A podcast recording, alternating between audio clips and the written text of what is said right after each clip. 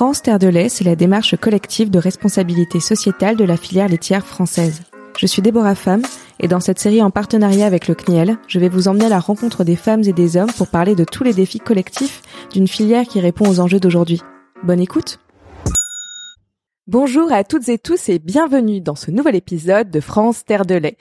On va vous parler aujourd'hui du lait, du lait qui est une matière magique et pour ce faire, nous sommes en compagnie de Paul Zindi, ingénieur agronome qui a créé la première laiterie urbaine à Paris, mais aussi Frédéric Gaucheron, directeur sciences et technologies laitières qui travaille au CNIEL depuis 5 ans. Bonjour à tous les deux. Bonjour. Bonjour. Alors, petite présentation peut-être d'abord. Euh, comment on devient fromager? On a le droit de dire fromager? On a complètement le droit de dire fromager. Ah, Fromager peut recouper celui qui vend du fromage, mais bien sûr, avant tout celui qui le fabrique. D'accord. Donc petite présentation. Donc effectivement, moi c'est Paul, je suis fromager fondateur de la laiterie La Chapelle, euh, petit atelier urbain qui existe depuis maintenant 5 ans, euh, où on fabrique, transforme euh, des produits, enfin du lait en produits laitiers. Incroyable et euh, vraiment un petit havre de paix dans l'agitation euh, parisienne, en plus dans le 18e arrondissement, donc un, un quartier qui bouge vraiment. Et euh, bah c'est c'est un pays de cocaine ici. On entre, il y a des yaourts, du fromage, du beurre. Euh, Qu'est-ce que t'as d'autre? Oh là, il y a un gâteau là-bas derrière, je le vois. un gâteau, Un gâteau fromage, fromage blanc. Un gros gâteau, dis donc. Ok, donc à la fois tu fabriques et tu vends sur place. Voilà, exactement. L'idée, c'était de fabriquer des produits laitiers comme pourrait le faire un fermier sur sa, sur sa ferme ou un artisan, puisque l'atelier nous est très proche en termes de d'outils, d'équipements, de ce qu'on peut trouver sur d'autres euh, laiteries. La spécificité, effectivement, c'est qu'on est en plein cœur de ville, à Paris 18e. Euh, on travaille avec un lait euh, qu'on collecte. euh, moi, l'idée, c'était de travailler le plus local possible, donc avec un éleveur qui est à 35 km d'ici. Ça En- c'est le plus proche de Paris. Eh ben, quasiment, ouais. C'est-à-dire qu'à vol d'oiseau, c'est vraiment l'éleveur le plus près de la laiterie et le plus près de Paris. C'est a- dans quelle ville Est-ce que on peut savoir? On n'est pas très loin de Cergy-Pontoise, on est dans le parc naturel du Vexin français, département Ah. Val d'Oise. Voilà. Ok, super. Donc on, il faut une quarantaine de minutes euh, en partant de la laiterie pour aller jusqu'à la ferme. Et donc par exemple ce matin, euh, c'est Valentin chez nous qui est parti à 5 heures euh, ici avec le camion et un petit tank à lait pour récupérer le lait, le ramener sur place pour qu'on puisse nous derrière faire le fromage, fabriquer des yaourts, Ah donc etc. t'es pas livré en fait. On n'est pas livré puisque du coup on n'est pas dans une région qui est très laitière. Mhm. Euh, donc il n'y a pas de camion de collecte ou d'autres laiteries Ah ouais. qui pourraient être approvisionnées sur euh, sur le- la région, la petite couronne parisienne. Donc on s'est doté nous-mêmes de notre camion de collecte. Donc on est collecteur, Wow. transformateur, vendeur de nos produits. Ok, ben on va on va développer un peu ce sujet, mais j'ai l'impression que du coup créer une fromagerie à Paris, c'est beaucoup de contraintes. C'était pas prévu pour, on va dire. Le temps des halles. euh, C'était pas prévu pour. Historiquement, il n'y a jamais eu vraiment de transformation en fromage euh, à Paris. On a eu en fait des laiteries et des vacheries dans Paris, mais qui étaient un peu, euh, c'était une idée différente, c'est-à-dire qu'on amenait les animaux au plus près de là où étaient les gens pour consommer du lait. En fait, il faut savoir qu'avant qu'on ait les frigos et la capacité d'avoir euh, la conservation d'aliments euh, tels que le lait qui se conservait mal à température ambiante, euh, l'idée c'était de ramener les animaux au plus près pour nourrir les citadins avec du lait frais. Donc les vaches étaient logées euh, sur place, traites euh, matin et soir, et le lait distribué dans la foulée euh, aux habitants des, des alentours. Donc on avait des laiteries, Ah ouais. mais qui étaient plus des centres où, voilà de production hors sol du lait en saison pour les vaches. Et après les vaches étaient emmenées au pré le temps d'attendre la lactation suivante. Et quand tu dis historiquement, on parle de quelle période à peu près? Euh, ben début 19e, euh, on, clairement on avait des, des laiteries, des vacheries. Les dernières, euh, nous on a rue de la Chapelle, donc vraiment à deux pas d'ici, il y a une laiterie qui s'est ouverte entre les deux guerres du coup, avec des gens qui commençaient à pasteuriser et conditionner du lait en bouteille pour le distribuer dans Paris. Donc on avait encore euh, donc qui collectaient à l'époque euh, vraiment en proche banlieue avec des élevages qui étaient encore beaucoup plus proches qu'à l'heure actuelle. Et euh, les dernières traces de ça ont dû disparaître dans les années 40-50 quoi. Ah c'est fou, incroyable d'imaginer euh, des vaches. Est-ce que c'est pas ça le futur finalement? On en parlera aussi. Euh, ramener les animaux en ville, peut-être pas mal. Alors, une chouette idée pour nous, pour des vaches laitières, ça risque d'être encore un petit peu compliqué. On risque de manquer un peu d'espace vert pour, euh, de pour tout, ces on manque animaux. déjà d'arbres comme ça pour nous autres. Donc euh, ouais, pour les vaches, ça va être compliqué. Alors Frédéric, scientifique, Oui. on peut dire, tu es scientifique, Oui. tu es chercheur. Alors j'étais chercheur, j'étais chercheur. à l'INRA, donc c'est l'Institut national de recherche agronomique et de l'environnement, puisqu'on rajoute un E maintenant, euh, pendant 25 ans. Donc euh, j'ai travaillé en sciences et en technologie laitière, mais vraiment dans, dans avec comme objectif de mieux comprendre bah, la matière, euh, la matière lait, et puis euh, et puis sa transformation. Donc c'est là où on rejoint euh, ce qu'a dit Paul tout à l'heure. Hein. S'intéresser à la fabrication fromagère, c'est euh, très ancien, mais il y a encore beaucoup beaucoup de choses à apprendre, à comprendre, et puis ça va nous permettre aussi d'innover. Ok. Donc ça, j'ai fait ça pendant 25 ans. Et puis depuis cinq ans, je suis au CNIEL, Mhm. donc en directeur euh, sciences et technologies laitières, où là aussi on parle des fromages avec euh, avec différents interlocuteurs qui veulent résoudre des problèmes euh, fromagers, qui veulent aussi mieux comprendre et innover. Alors, j'adore les gens qui résolvent des problèmes. Qu'est-ce Ouais. qu'on doit résoudre comme problème euh, encore aujourd'hui dans le fromage? C'est une matière qu'on connaît depuis si longtemps, mais on continue à chercher, à découvrir. Bien sûr. Quand vous regardez le monde, euh, le monde laitier et le monde fromager, aujourd'hui, il y a plusieurs milliers de fromages dans le monde qui sont très différents les uns des autres, avec une grande diversification. Alors, à la fois euh, en termes de goût, à la fois en, en termes de texture, et puis évidemment en termes de technologie. Mhm. Donc, on pratique pas exactement les mêmes itinéraires technologiques pour arriver à un fromage frais, à un fromage pâte molle ou à un fromage pâte pressé. On y reviendra peut-être tout à l'heure. D'accord. Et comment est-ce qu'on tombe dans, dans le lait? Qu'est-ce qui qu'est-ce qui t'a donné envie d'y aller? Bah, je dirais qu'au début, c'est le hasard. Ok. Le- Mais le hasard fait parfois bien les choses. Hein. Donc, je suis tombé dedans, mais je suis resté. T'es pas fils d'agriculteur ou quelque chose comme ça? Non, pas du tout. Donc c'est bah c'est de par le je veux dire le parcours euh, le parcours scientifique, le parcours scolaire aussi. Mhm. Et puis je suis rentré dans un grand labo à l'INRA au niveau au niveau de la Bretagne. J'y suis resté pendant 25 ans en travaillant toujours sur le lait et puis après bah arrivé au Pinel avec euh, les problématiques qu'on a qu'on a citées tout à l'heure. Mhm. Et toi, Paul, comment t'es tombé dans dans le lait? Qu'est-ce qui t'a donné envie? Euh, bah moi c'est c'est clairement les fromages mais côté consommateur c'est-à-dire que moi je viens d'une famille où on n'est pas spécialement euh, producteur mais en tout cas on a toujours eu des énormes plateaux de fromage à la maison. Euh, voilà. Tu viens Donc, de quelle région, par curiosité euh, Alsace. J'ai grandi en Alsace mais du Ah, coup avec la voilà moitié de la famille franc-comtoise. Donc euh, du coup ça ça commence à mettre un joli plateau autour de la table. Et non clairement l'entrée la clé d'entrée ça a été ça. C'est d'abord le fait d'aimer le fromage d'en manger énormément. Et euh, du coup d'avoir eu la chance de faire des études plutôt côté agronomie agricole. Donc de voir des fermes et tant qu'à faire bah, du coup j'ai toujours choisi des fermes avec la production laitière si possible de la transformation et euh, T'as travaillé dans plusieurs régions de France, du coup, comme ça T'as fait un petit tour euh, oui, effectivement, en stage, j'ai travaillé un petit peu dans le centre de la France, sud-ouest, etc. Un petit peu euh, côté des Alpes, donc ce qui m'a permis de voir euh, plein de types de productions différentes, plein de types de fromages. Et après, j'ai eu la chance, euh, toujours un peu animé par cette passion du fromage, de voir un jour une, une proposition de stage qui m'a conduit à mon premier travail, qui m'a fait travailler en fait pendant six ans auprès de producteurs de lait, de fromagers et d'affineurs, tous en appellation d'origine, donc ce qu'on appelle les AOC ou AOP maintenant. Euh, voilà, et donc à travailler pour une fédération absolument passionnante de gens passionnés par ce qu'ils font, de gens assez convaincus que par ce signe de qualité, ils peuvent maintenir une production laitière et des chouettes produits dans des dans des régions où sinon ben, il y aurait potentiellement peut-être plus grand chose à l'heure actuelle. Alors quand tu le présentes comme ça, j'ai l'impression que les gens du coup sont multicasquettes, ils font plein de métiers euh, dans un même endroit. Euh, bah, du, en fait, c'était simplement une association de ces appellations d'origine, donc qui regroupe par exemple le Roblochon, le Cantal, le Comté, etc. Et donc du coup, au sein de chacune de ces appellations, par exemple au sein de l'appellation Roblochon, on va avoir forcément des producteurs de lait qui sont représentés, mais aussi des transformateurs, éventuellement des affineurs. Donc voilà, c'est hum, une appellation d'origine, c'est pas un seul métier, c'est souvent tous les métiers qui font le fromage de A à Z, c'est-à-dire de la production initiale du lait jusqu'à euh, au fromage fini, affiné quoi. D'accord. Et comment on passe d'ingénieur agronome à fromager affineur?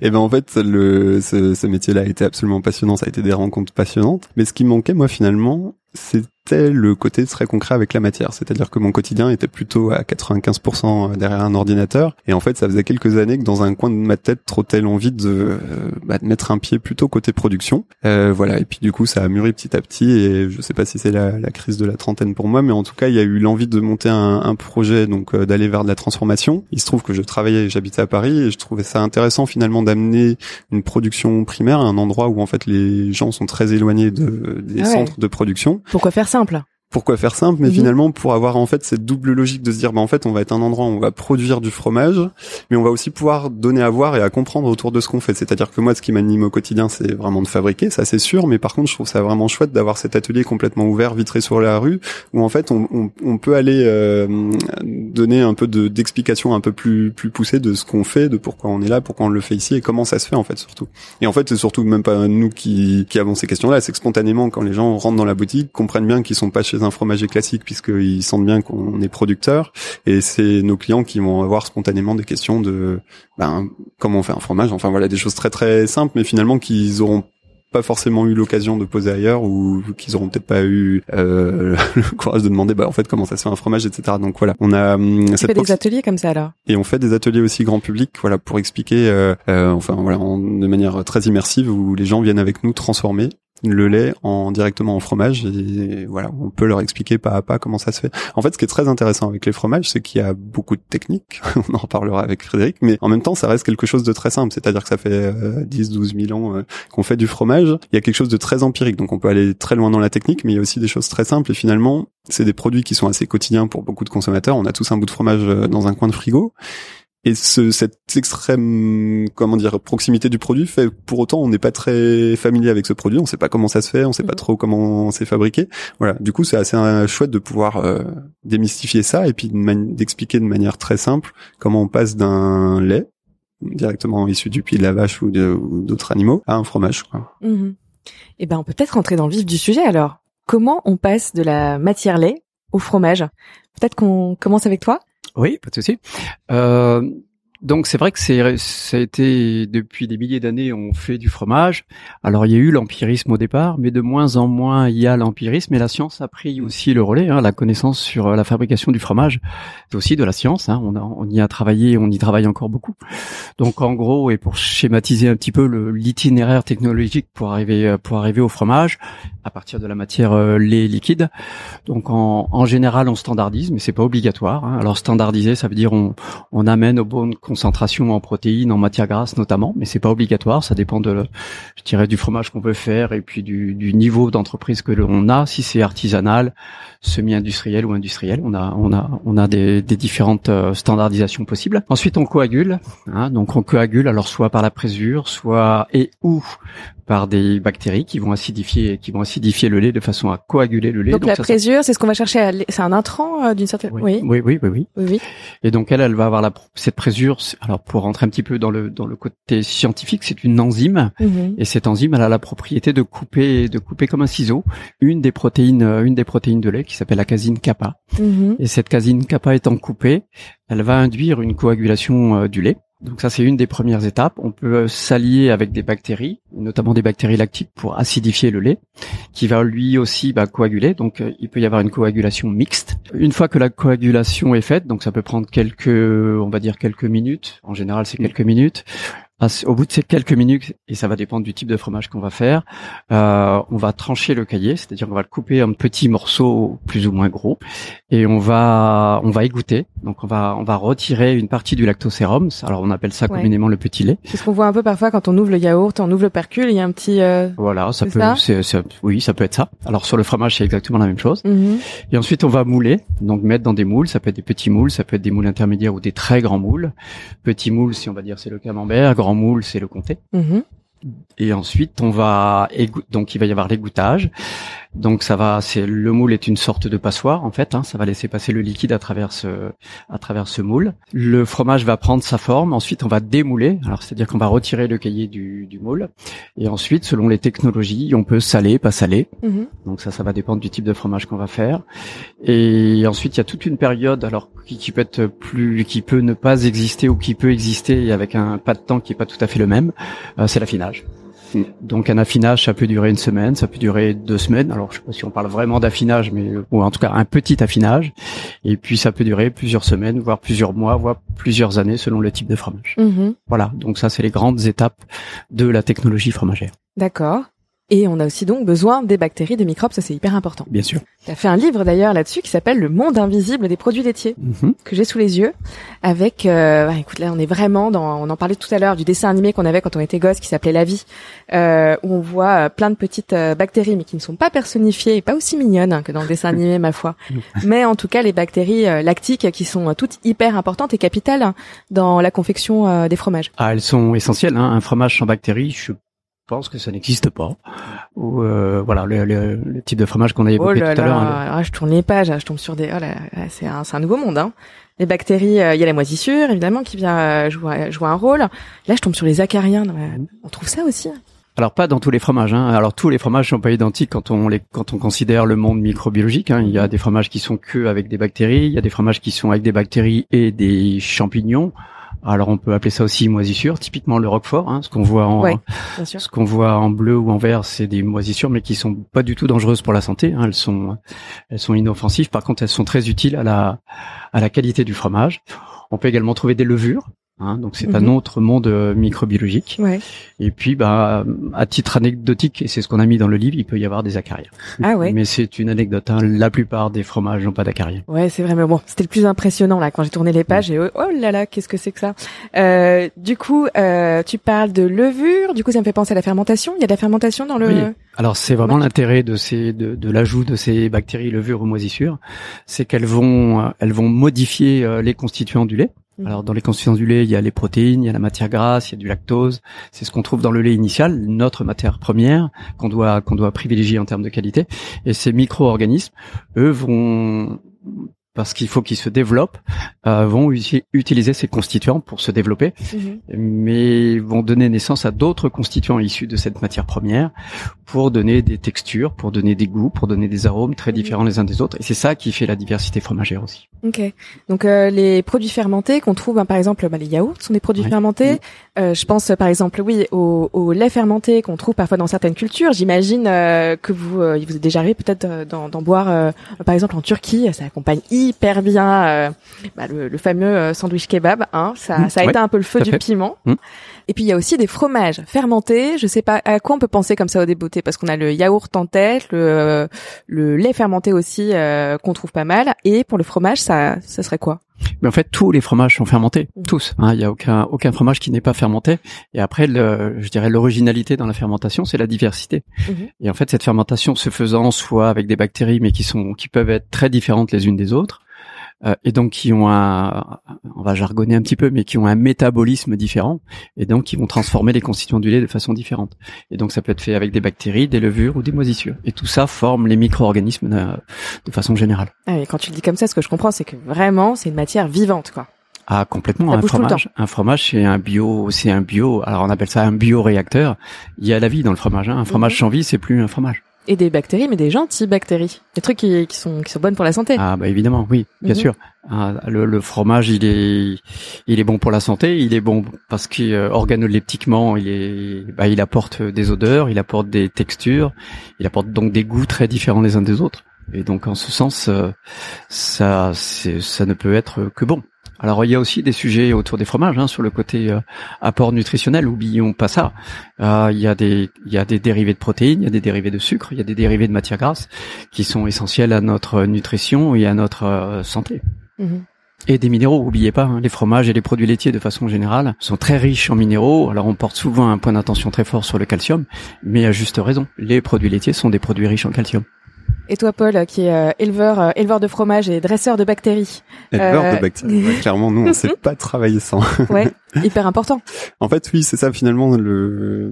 Nous, dans le métier, ce qui est rigolo, c'est que si on se place du point de vue fromage et ce qu'on fait, nous, on n'est qu'accompagnateur. C'est-à-dire que moi, dans une étape de transformation du lait, je ne fais faire que en sorte de donner les bonnes conditions pour euh, que finalement les bactéries puissent faire le travail. Puisque moi, sans bactéries, je ne peux pas faire de fromage. Donc en fait, nous, on va vraiment juste donner l'impulsion. Et le gros du travail, ce qui va faire le résultat final d'un fromage dans son goût, dans ses caractéristiques, c'est vraiment le vivant qui va le faire. Quoi. Donc euh, moi, je, oui, j'aime bien dire ça. C'est vraiment que nous, les, on est, on est des amplificateurs de vivant, on est des, euh, des fermenteurs.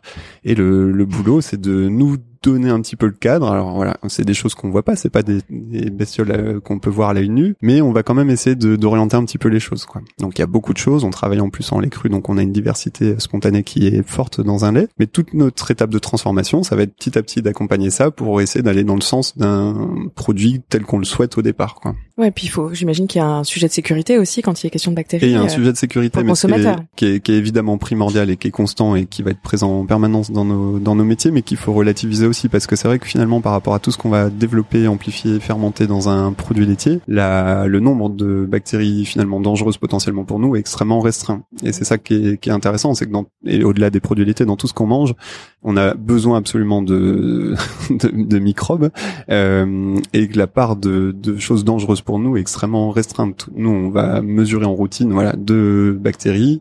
On en rajoute deux autres en critères d'hygiène, mais finalement, c'est pas énorme. C'est-à-dire qu'on suit quatre bactéries en routine sur un panel euh, qui comprend une diversité euh, énorme, énorme et phénoménale. Mhm.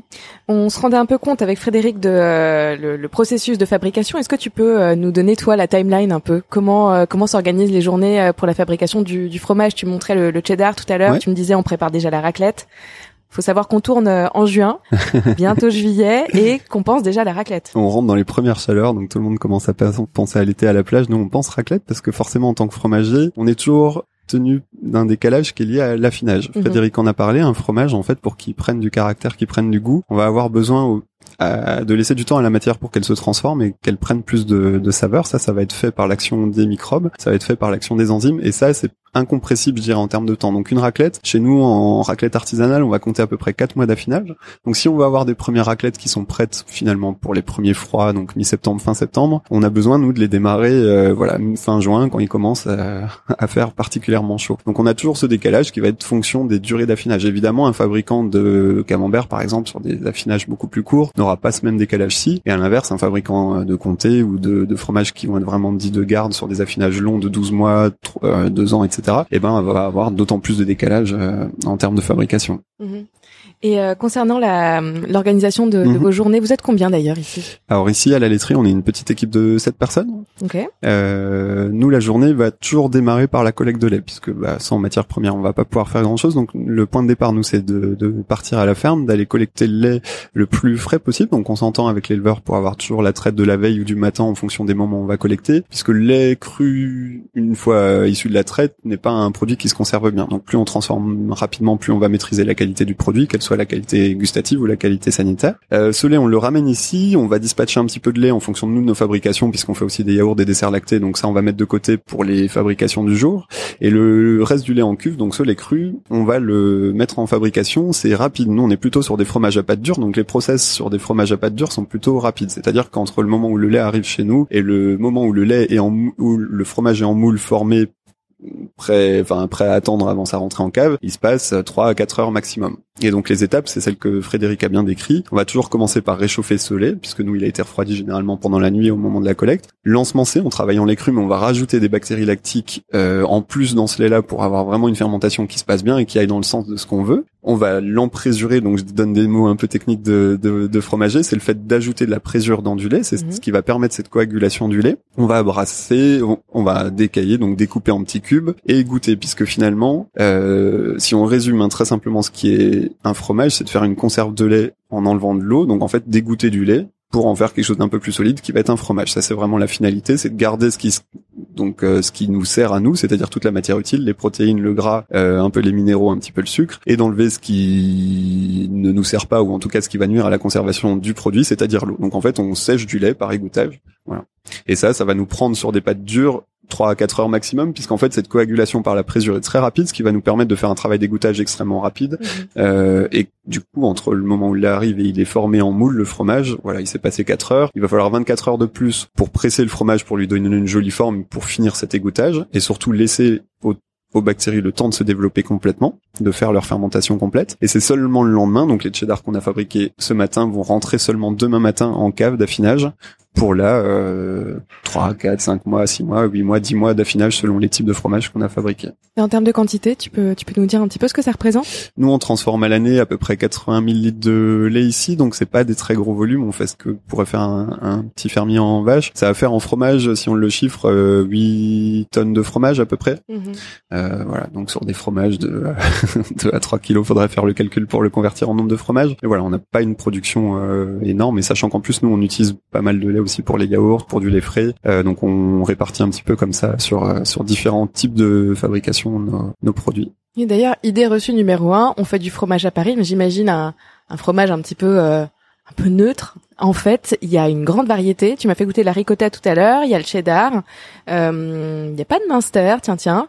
Mais il y a quelques produits. Enfin, c'est c'est comment t'as choisi en fait Quel est l'arbitrage un peu dans le choix de tes fromages? Alors la réponse va être très simple, c'est très personnel. Ah, C'est-à-dire que tant qu'à faire des fromages, j'ai choisi de faire des fromages que j'aime manger et que j'aime aussi fabriquer, puisqu'en tant que fromager, chaque fromage n'ayant pas le même type de recette, on va dire, c'est pas tout à fait le même travail de faire des petits crottins, par exemple type Saint-Félicien, Saint-Marcelin, que de faire des gros fromages de garde. Donc ça, c'est un choix de travail de manipuler des grosses pièces ou pas, d'avoir de l'affinage long ou pas. Et de l'espace aussi, j'imagine. Et de l'espace. Donc clairement, c'est un c'est arbitraire pur, c'est-à-dire que c'est un choix très personnel. Au moment où j'ai choisi de faire la laiterie, moi j'avais envie de travailler des pâtes dures, j'avais envie de travailler des fromages avec des affinages longs. Euh, voilà, les tomes ou toutes les, les fromages à pâte pressée non cuite, c'est les fromages que j'adore. Euh, donc j'avais envie de travailler autour de ça. Finalement, on s'est pas tout à fait limité à ça puisqu'on fait aussi un, un bleu. Euh, voilà, on a les raclettes en ah etc. Mais on, on, plus ça va, plus on a envie de se diversifier parce qu'en fait, plus on comprend aussi ce qui se passe, plus on maîtrise ce qu'on fait et plus on est tenté euh, d'aller sur des terrains qu'on voilà qu'on maîtrise moins et en fait, il y a un côté expérimentation un peu permanente quand on est fabricant de, ben voilà, de, de petit à petit arriver à, à maîtriser des, des types de fabrication qu'on maîtrisait pas ou, qu'on faisait pas il y a quelques mois quoi. Puis des goûts aussi. Est-ce que tu peux nous citer quelques produits? J'ai l'impression que vous vous amusiez particulièrement sur les, les parfums de yaourt là-bas. sur les yaourts, on, aime bien innover, on aime bien mhm. tester des choses. Pourquoi se limiter aux classiques qu'on va retrouver dans le commerce? Donc euh, voilà, on sort un petit peu des sentiers battus en mettant plein de choses bizarres. Alors tous les tests mhm. qu'on a fait n'ont pas donné un... quoi là euh, n'ont pas donné lieu à un yaourt qu'on vend puisqu'il y a des choses qu'on a gardées pour nous qui étaient vraiment à la limite du mangeable. Euh, non, dans nos parfums qui cartonnent, on a le poivre de Timut qui est un poivre avec un goût oh. très fruité, très pamplemousse. Euh, et que nos clients adorent. Euh, on s'est aventuré très récemment sur l'aspérule, qui est une jolie plante sauvage qui donne un parfum très complexe, très dessert. On est très dans quelque chose de gourmand. C'est assez difficile à décrire, un peu la fraise de tonka, un peu la vanille. Ouais, je pensais à vanille. Ouais. Mm. Mais euh, mais voilà, on, on, aime bien essayer de bousculer un petit peu nos clients pour les amener sur des choses qu'ils auraient pas forcément goûté en temps normal. génial. Et nos clients nous donnent aussi beaucoup d'idées. En fait, nous, je pense que ce qui fait actuellement de diversité de produits en, en boutique, c'est comme on n'est pas revendeur, qu'on propose que ce qu'on fabrique, que les gens sont des fois frustrés de pas trouver un peu de crémeux, un peu d'autres types de pâtes que ce qu'on proposait nous au départ, ben en fait ça nous a vachement euh, poussé dans nos retranchements pour se dire bah en fait ok, on veut un fromage un peu plus d'été euh, pour les mettre dans les salades, bah essayons de faire un, ce type de fromage. Ok, on veut un petit lactique un peu plus crémeux, et ben essayons d'aller maîtriser ça. Et voilà, donc c'est un challenge pour nous et c'est c'est ultra intéressant. Ouais, du sur mesure pratiquement. Ouais, du oui, c'est ça, du coût humain en fonction de ce qui, mhm. ce qu'on sent qui revient souvent en termes de demande client. Mhm. Et euh, bah autre idée reçue, euh, la raclette, c'est en montagne. En fait, on peut fabriquer du cheddar, la raclette dans Paris. On est presque au pied de Montmartre, c'est pour ça ça, ça, ah. ça peu. Non, mais oui, bien sûr, on peut faire de la raclette euh, où on le souhaite. Historiquement, effectivement, c'est plutôt un, un, fromage qui est issu des montagnes, mais la, la recette en tant que telle euh, peut être euh, peut être fabriquée partout. Alors, de fait, nos raclettes ici n'auront jamais les caractéristiques d'une raclette de Savoie qui est, qui est une IGP, puisque c'est pas le même lait, c'est pas le même terroir. On peut essayer de suivre une recette vraiment au millimètre près de la suivre de manière conforme. De toute façon, on arrive va pas faire les mêmes goûts puisqu'on n'a pas le même lait au départ, c'est pas le même environnement, c'est pas les mêmes conditions d'affinage. Pour autant, ça pourra faire des bonnes raclettes et des choses qui vont régaler les euh, les consommateurs en plein hiver, quoi. Mhm. Et on est exclusivement sur du lait de vache ici. Hein. Alors voilà, pour l'instant 100% lait de vache dans ce qu'on transforme ici à la laiterie La Chapelle. Pas qu'on ait quoi que ce soit contre les chèvres et les brebis, mais l'idée mhm. étant de travailler au maximum en lait ultra local Île-de-France. En fait, on n'est pas sur une région historiquement très laitière sur les petits ruminants. Et donc, pour l'instant, on, on, coince, ou en tout cas, on n'a pas de solution d'approvisionnement en chèvre ou en brebis. Et Frédéric, toi, euh, scientifiquement, est-ce que tu pourrais euh, nous dire, est-ce que ça, ça, fonctionne de la même manière de travailler le lait de vache, euh, le lait de brebis, le lait de Ah non, pas du tout. Pas du tout. Ah non, pas du tout. Alors il y a des similitudes évidemment. Hein. Ils mhm. ont tous des protéines, tous de la matière grasse, tous du lactose. Ils ont un pH relativement neutre aussi pour tous les laits. Mhm. Donc ça, c'est les points communs de tous les mammifères d'ailleurs, et pas que les espèces qu'on vient de citer. Ensuite, ils ont des différences. Hein. Il y a des différences qui peuvent être assez importantes. Juste euh, un exemple, un lait de brebis, c'est beaucoup plus concentré en protéines et en matière grasse qu'un lait de vache. Après, il y a des effets de race aussi. Hein. À l'intérieur de l'espèce vache, il y a différentes races. Et une race, une race donnée aura un taux de protéines pas exactement le même qu'une autre race, une autre race de vache. Ouais.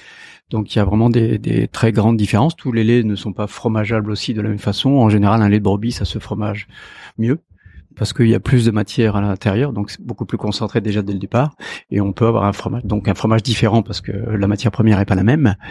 Et puis, bah, technologiquement, ça se travaille avec euh, des petites différences. Mhm. Juste une anecdote, hein, j'ai eu la chance de travailler de par le monde. On essaie de faire du fromage avec du lait de chamel, c'est ah beaucoup plus compliqué. Alors on y arrive aujourd'hui parce qu'il y a eu de la recherche qui s'est euh, qui s'est mis dedans, mais c'est compliqué. C'était voilà, ça se prend une. Oui, j'ai goûté, oui, et ça se transpose pas d'une d'une espèce à l'autre de façon aussi facile que de le dire. Mhm.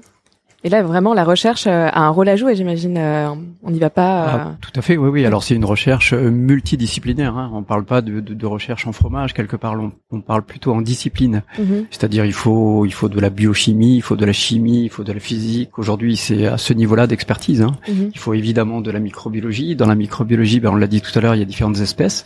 Donc c'est différentes expertises aussi.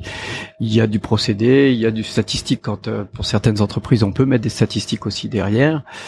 Euh, voilà, donc c'est vraiment très multidisciplinaire pour comprendre un fromage aujourd'hui. Quand vous parlez à un fromager, on peut en parler à Paul, mais combien de facteurs il doit maîtriser pour arriver à une qualité finale qu'il veut C'est des dizaines, voire des centaines de paramètres qu'il faut contrôler. Mhm. Donc c'est vraiment un métier, c'est un métier à part parce que très multidisciplinaire, donc qui nécessite des connaissances un petit peu, je dirais un petit peu, même pas un petit peu d'ailleurs, des connaissances très très diverses et variées. Mhm. Et Paul nous disait qu'il avait des fromages à pâte à pâte dure essentiellement, mais aussi des fromages à pâte persillée, puis il y a les pâtes molles. Est-ce que le, le, microcosme bactériologique est euh, le même sur les différents fromages? Non, non, non, non, surtout pas, surtout pas. C'est ça qui fait la diversité. Donc il faut préserver cette diversité microbienne. Alors on parle mhm. de biodiversité aussi dans les fromages. Hein. On parle de biodiversité de façon très générale, mais on en parle aussi dans les fromages. Et donc euh, oui, il faut il faut connaître cette biodiversité, comment tout ça cohabite ensemble. Hein. Il y a une cohabitation dans la cave d'affinage sans problème, par exemple, d'avoir un fromage euh, Alors on mélange pas tous les fromages, euh, on mélange pas. Je, je, pense que Paul ne le fait pas, mais en hygrométrie ou de bactéries Non, puis de, contamination ah également. Ouais, ouais. bien sûr, contamination. Alors nous on est un petit peu joueur parce qu'on est contraint par l'espace. Forcément, on est dans un endroit où, où le mètre carré euh, est pas disponible comme on le souhaite. Donc on est un peu joueur et on fait ce que ne font jamais des fromagers, c'est-à-dire que par exemple très concrètement, on a un bleu euh, en cave d'affinage au milieu de fromages qui ne sont pas bleus. Et ça, typiquement, un fromager ne fera jamais ça normalement dans une cave quand il a la place de le faire parce que le bleu est un champignon extrêmement contaminant des autres fromage. Alors quand on dit contaminant, attention, ça veut pas du tout dire qu'il y a un risque pour la santé, c'est simplement qu'en fait, il adore se développer aussi sur d'autres fromages. Ah, il va aller colorer un cheddar. Ah, il va aller colorer. Non, pas le cheddar, euh, bien emballé dans de la. Il y a la moindre fissure, euh, il va, il ah va aller s'infiltrer dedans et il va mettre du bleu dans un autre fromage. Donc euh, nous, au final, ça se passe pas trop mal parce que les tomes, elles ont des croûtes naturelles qui sont très compétitives, donc le bleu a du mal à s'implanter. Euh, et les autres fromages sont des croûtes lavées. Donc en fait, on vient régulièrement amener de l'eau salée et les laver, ce qui fait que le bleu aime pas trop en fait ces conditions très humides et du coup ça va le chasser aussi. Donc finalement, on arrive à peu près à cohabiter comme ça, mais on joue sur des fenêtres de tir qui sont extrêmement délicates. Et on est voilà, on n'est pas à l'abri euh, ponctuel de, de, de petites contaminations. Euh, en parle très librement, mais on essaye actuellement de développer des petits crottins un petit peu crémeux, donc on ces petites euh, fleurs qu'on appelle donc euh, euh, des croûtes naturelles qui sont en fait du géotrichum du coup, qui donnent des noms un petit peu scientifiques, mais voilà, en tout cas qui vont développer ces petites croûtes très fines qu'on retrouve très majoritairement sur les fromages de chèvre on y arrive bien, on arrive à faire des jolies choses. Par contre, chez nous, ils sont pas complètement blancs. Voilà, il y a des petits points de bleu et c'est pas normal puisqu'en fait, on les affine dans un environnement qui est riche en Penicillium roqueforti, donc le champignon à l'origine du bleu, et donc ça fait des petites taches sur les fromages. C'est pas gênant d'un point de vue consommation, c'est juste qu'on n'est plus habitué à avoir des fromages qui, voilà, qui vont avoir des, voilà, des choses un petit peu plus diversifiées en termes de, de micro-organismes en surface. Quoi. Ah, c'est intéressant de le dire. Ça on, peut, on, le vit, on le vit dans nos cuisines hein, ou dans nos frigidaires. Hein, quand on a bah deux fromages l'un à côté de l'autre dans notre frigidaire, on peut très bien avoir une contamination du de micro-organismes d'un fromage vers l'autre fromage. Et là, qu'est-ce qu'on dit aux consommateurs Pas forcément en fromagerie, uniquement en fromagerie, mais ça se vit aussi Et ça, c'est euh, danger ou euh, on jette, on mange? Ah non, on mange bien sûr. Oui, oui, oui, on, mange, ne jette pas le fromage. Non, non. Après, on, on, explique juste que, en plus, souvent les gens savent qu'ils peuvent trouver ce genre de produit. C'est-à-dire que ce qui est bizarre, c'est ce stade intermédiaire où on commence à avoir quelques tâches. Mais des, hum, par exemple, en crottin de chavignol, vous pouvez avoir des affinages bleutés. Donc du coup, on va développer volontairement ce, un joli duvet où on va avoir des des, euh, des moisissures de surface qui vont complètement évoluer vers plus des moisissures bleues, etc. Donc en fait, ça, ça, ça peut l'être. C'est juste les stades intermédiaires où on n'est pas forcément habitué. Mais en fait, tout s'explique. Et du coup, ce qui est intéressant chez nous, c'est que ce dialogue direct euh, avec les, clients, le fait qu'on soit nous à côté pour expliquer que ça peut être normal et que c'est un stade de développement, fait que généralement ils nous font confiance et nous suivent sur les recommandations. Après, évidemment, il faut que ce soit bon en goût, mais voilà, ça c'est mhm. notre travail aussi d'essayer de faire des fromages qui soient toujours agréables. Bien sûr. Après, il faut voir ces micro-organismes vraiment comme des outils. Hein, c'est des aides à la fabrication. C'est pas du tout on les rajoute volontairement et de façon contrôlée. Donc là-dessus, il n'y a pas de il y a pas de problème sanitaire particulier. Et en fait, si on les avait pas, on n'aurait pas le fromage. Et outils microbiologiques, donc euh, bactéries, levures et moisissures, c'est vraiment eux qui vont nous aider à fabriquer les fromages. Sans eux, on ne peut pas les faire. Mhm. Et tout à l'heure, euh, Paul nous disait qu'il recevait, enfin qu'il allait chercher, pardon, le lait cru euh, mhm. tous les jours et lait cru, lait pasteurisé. Est-ce que c'est le même fonctionnement? Est-ce que ce sont encore une fois les mêmes bactéries? Est-ce que c'est le même temps de, de fermentation, Frédéric? Globalement, oui, sauf que la matière première est pas la même, puisqu'il y en a un qu'on a qu'on a laissé cru et l'autre qu'on a pasteurisé. Alors parfois pour des raisons de, bah, pour des raisons sanitaires. Hein. Il y en a qui prennent plus Petit de rappel technique, ouais. Ça se passe comment la pasteurisation pour rappeler aux auditeurs Oui, bah on chauffe à 72 12 degrés si, ma mémoire est bonne quelques secondes. Donc ça, ça élimine potentiellement les bactéries qui peuvent être euh, dangereuses. Et je dis bien potentiellement parce que le lait normalement ne contient pas ce type de bactéries. Donc on prend un peu ceinture et bretelles pour se protéger et à juste raison dans certains cas. Et puis donc quand on fait la différence entre, quand on regarde les différences qu'il y a entre un lait cru et un lait pasteurisé, c'est simplement d'un point de vue microbiologique. Le lait cru, bah, on garde tout le potentiel et c'est intéressant de le garder. Hein. On garde le potentiel bactérien, microbiologique euh, de ce lait cru qui va s'exprimer aussi au cours de la fabrication du fromage et sur le fromage fini. Et euh, la, les, les, différences, les grandes différences entre le lait cru et le lait pasteurisé, qu'est-ce que qu'est-ce que c'est? C'est la microbiologie. Ouais. Et il y a un côté plus sécure, j'ai l'impression, puisque bah, par exemple les femmes enceintes n'ont pas le droit, euh, oui. de, enfin n'ont pas le droit. Il est euh, pas recommandé de manger des fromages au lait cru quand on est enceinte, par exemple. Oui. Euh, donc c'est surtout à ce niveau-là. C'est surtout à ce niveau-là. Et il y a une Et petite uniquement à ce différence niveau-là. de goût. Alors pour les puristes, oui, il y aura une différence de goût. Hein. Un lait, un fromage au lait cru. Euh, pour le puriste, c'est un fromage de meilleure qualité parce que tout le potentiel euh, microbiologique qu'on avait dans le lait cru, on l'a gardé puisqu'on n'a pas pasteurisé. Et l'ayant gardé, ben, il va s'exprimer tout au cours de sa de la fabrication du fromage et notamment de son affinage. Et on peut retrouver des goûts très caractéristiques d'un fromage au lait cru par rapport au même fromage dont le lait aurait été pasteurisé. Mhm. Et c'est quoi les prochaines euh, grandes innovations selon toi euh, qui vont arriver dans le milieu du lait, outre le- l'exemple euh, que tu viens de nous citer sur le lait de chamel, hein, qui est quand même hyper intéressant? Alors il n'y a pas que la technologie fromagère, même si ici on est dans un atelier, dans un atelier où on fabrique des fromages, mais on l'a vu aussi, on fabrique des crèmes dessert, on fabrique des yaourts également. Dans les grandes innovations sur les produits, on parle aussi beaucoup de poudre laitière. Hein, faut pas l'oublier. Alors c'est c'est une transformation aussi. Ça fait partie de la technologie laitière. On parle de beurre également. On parle d'homogénéisation. Donc il y a de nombreuses technologies aujourd'hui qui sont pratiquées aussi depuis de- des dizaines d'années, Mhm. mais qu'on cherche à optimiser. Alors ça veut pas dire qu'elles sont pas qu'elles sont pas qu'elles ne marchent pas, mais on cherche à les optimiser et encore une fois à mieux les comprendre pour ensuite innover parfois vers des nouveaux produits ou une meilleure façon de travailler les procédés. Mhm. Et toi, euh, Paul, comment est-ce que ta laiterie s'inscrit dans tout ce processus d'innovation? Est-ce que euh, tu recherches encore? T'as d'autres envies? Euh, Nous, on cherche en permanence déjà parce qu'effectivement, on a une demande euh, de nos clients qui est très forte de diversification, de nouveaux produits, etc. Que nous, ça nous intéresse aussi, euh, voilà, d'un point de vue stimulation, d'aller vers des choses qu'on maîtrise moins. Et puis, je dirais qu'il y y a un côté euh, en, en fabrication artisanale où on innove un peu empiriquement ou involontairement. C'est-à-dire que nous, on a pas mal d'innovations qui sont aussi des fois des simples erreurs, en fait. Et c'est comme ça que traditionnellement, historiquement, la science du fromage a vraiment progressé, c'est-à-dire que la diversité technologique des fromages tels qu'on la connaît actuellement, il y a beaucoup de choses qui sont le résultat au départ d'accidents, d'accidents qui n'étaient pas prévus et puis du coup qui ont conduit à petit à petit se dire ah mais tiens en fait euh, si je fais comme ça, ça me change ça ça ça de quelque chose qui était non maîtrisé, involontaire, euh, petit à petit, on est allé vers des choses qui étaient plus volontairement maîtrisées, soit parce qu'elles induisaient effectivement, pourquoi pas, une type de microflore particulière avec des goûts particuliers, des textures particulières, ou euh, voilà des types de, de textures, etc. Donc euh, on n'a pas une innovation au sens euh, aussi scientifique nous dans le sens où voilà on n'est pas sur des, des micro procédés ou de, de- choses qu'on pourrait faire en laboratoire puisqu'on reste avec nos, nos outils artisanaux. Par contre on, on a en termes d'innovation potentielle tout toute l'exploration du champ euh, qu'on connaît des technologies laitières. Et c'est vrai que c'est un peu grisant parce que c'est complètement infini. C'est-à-dire que ce qui est complètement dingue dans le lait c'est toujours la même matière. Et tout ce que vous connaissez de diversité de produits laitiers au monde on peut le faire avec le lait qu'on collecte nous au quotidien. Donc en fait ça Enfin nous, ça nous ouvre des pistes euh, en termes de, de potentiel de. Enfin, c'est un métier où je vois pas comment dans, dans 40 ans on pourra encore s'ennuyer parce qu'en fait Mhm. on n'aura jamais tout testé, on n'aura jamais tout fait, c'est impossible. hein. Mhm. Et c'est quoi les prochains, euh, les prochains tests, si on peut en parler, une petite exclue comme ça Alors nous, on est quand même tenté un jour d'essayer, au moins pour nous, les euh, les pâtes filées parce qu'on se rend bien compte qu'en été on a des de mozzarella, là-dessus. Ouais, mozzarella et Mhm. puis pourquoi pas des pâtes filées un peu plus affinées puisqu'on peut aussi euh, s'amuser après sur des fermentations et des affinages sur ces fromages-là. Ah ouais? Euh, à très court terme, euh, on voilà, on n'a pas forcément de euh, de nouveaux développements en cours. Il y a ces petits fromages frais, ces petits fromages crémeux qu'on qu'on continue à développer, qu'on continue à pousser un petit peu en affinage chez nous. Voilà. Et n'es-tu pas contraint euh, par euh, la, la taille aussi euh, de- du laboratoire? Tu me disais que c'était 40 mètres carrés.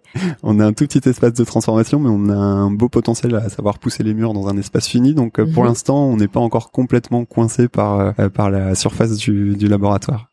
Génial. Je pense que je pense que l'innovation va venir aussi de la fermentation, c'est-à-dire euh, aujourd'hui on utilise des bactéries, levures et moisissures, ce qu'on a dit au début, hein, qui étaient nos outils euh, technologiques pour fabriquer des fromages.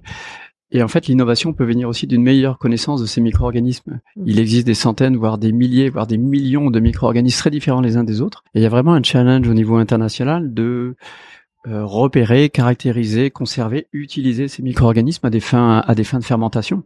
Alors il n'y a pas que le lait qu'on va fermenter en fromage, hein. il y a toutes les il y a de nombreux aliments qui sont issus de la fermentation, hein. la Mhm. choucroute, le saucisson, etc. Le vin, la bière, tout ça c'est des c'est Mhm. des produits ou des liquides fermentés. Et en fait, il y a des gros challenges au- autour de la fermentation de façon très générale.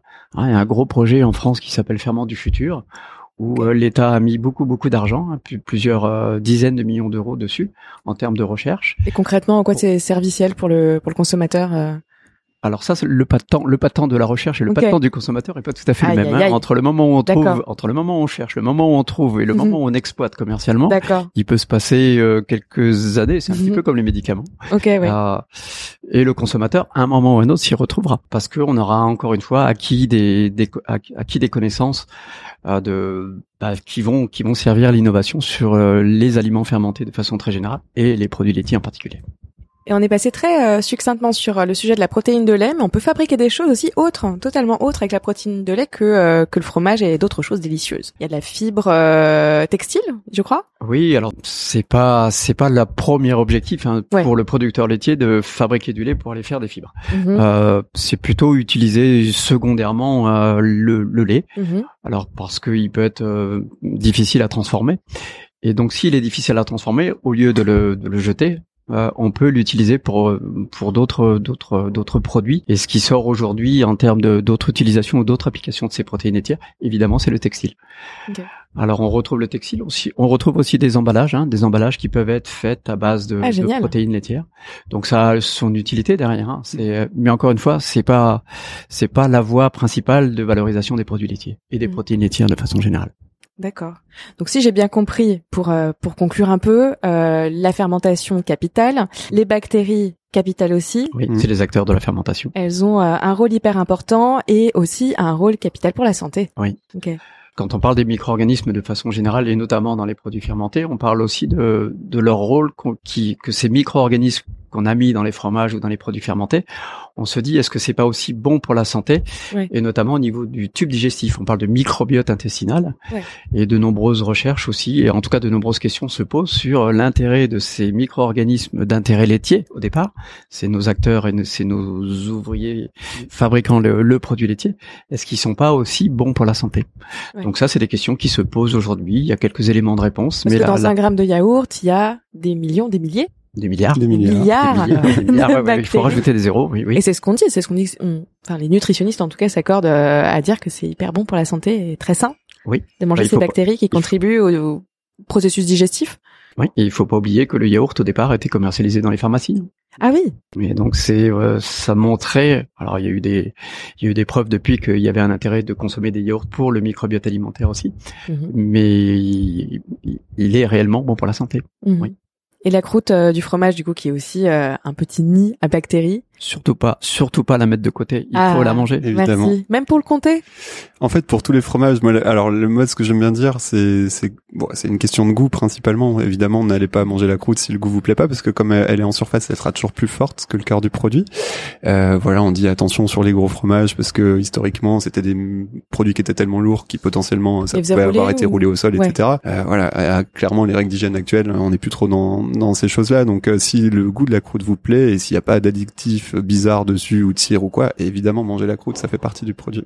Génial. En anecdote, hein, juste, euh, il, y a, il y a quelques années, on avait travaillé sur la croûte des fromages et on avait trouvé qu'il y avait dix fois plus de calcium dans la croûte d'un camembert que dans le centre d'un camembert. Mm. Et Ah la oui. plupart des gens, c'est un geste euh, quasi inconscient, euh, en tout cas en France, où on élimine le petit coin du camembert et la peau blanche du camembert qui est du champignon. Inconscient, vous avez dit le mot, c'est vrai. Mais il y a dix fois plus de calcium. Donc encore une fois, euh, la croûte est bonne et puis gustativement elle est bonne et puis euh, nutritionnellement elle est bonne puisqu'il y a dix fois plus de calcium. D'accord. Alors pour conclure, euh, la laiterie de la Chapelle, faut absolument y aller.